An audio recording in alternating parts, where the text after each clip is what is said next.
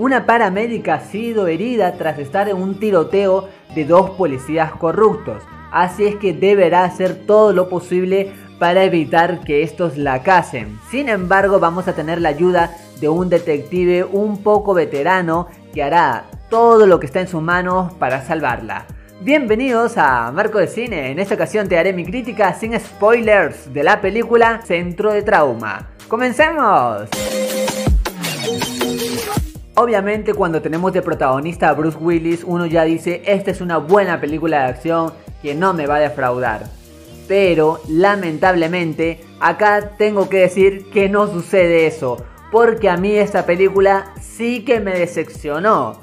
Es que en verdad, desde un principio esta introducción se siente realmente forzada. No hay nada que, por ejemplo, te haga así estar entretenido. Y las historias, si bien como que tratan de ascender en algo así que ayude a que el espectador esté enganchado, nunca terminan de despegar. Por ejemplo, la primera parte, si uno la ve muy bien, este tiroteo y todo ello, es una simple acción, o mejor dicho, es una simple situación que se pudo haber finalizado un breve momento. Sin embargo, entre comillas, tienen una fabulosa idea de extender todo esto de una manera muy forzada. No le agregan otras situaciones a la historia. Así es que para mí como que ya era como que muy pero muy irreal. Pero sobre todo algo densa. Y más allá de que hay momentos en donde sí puede haber algo de acción son mínimos, más están las escenas y los instantes en donde los personajes se olvidan por allí de pensar, de actuar inteligentemente como lo haría alguien, por ejemplo alguien corrupto o alguien que está huyendo y deciden actuar de la peor manera posible. Así es que como policías corruptos realmente se morirían de hambre y también la víctima en el hecho de escapar, pues obviamente la hubieran como que atrapado al segundo. Ninguno de los personajes, ni villanos ni protagonistas por allí, se detiene a pensar las situaciones y actúan como que si tuvieran una sola neurona. Si bien se nota que Bruce Willis por momentos intenta darle un poquito de acción o fuerza en su personaje, tampoco hay una motivación creíble. Entonces esto yo no lo llegué como que a captar y parecía que él actuaba simplemente por el hecho de ser el héroe y esto tampoco no me terminó de cerrar.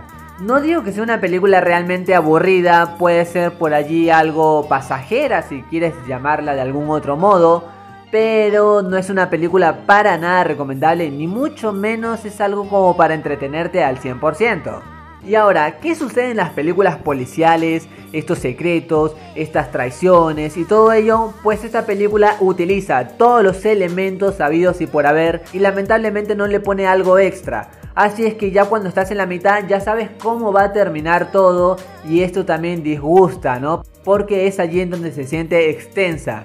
Y es así, la película sigue todo su ritmo, en el tercer acto hay como que algo de energía, pero ya si al final vuelve a decaer un poco y obviamente termina con un final que ya se sabía desde la primera escena. Lamentablemente para mí esta película deja mucho que desear.